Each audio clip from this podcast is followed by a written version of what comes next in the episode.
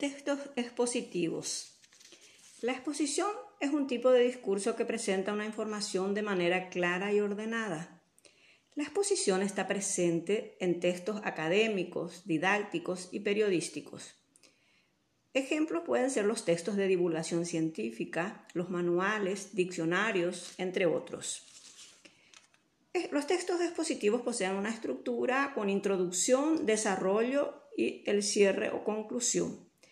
Recordemos que los textos argumentativos presentan en la introducción la afirmación o tesis que, que se sostendrán en la argumentación, que viene a ser parte del desarrollo. La conclusión que vuelve a la tesis inicial. Es muy importante diferenciar estos dos tipos de textos, los textos expositivos y los textos argumentativos.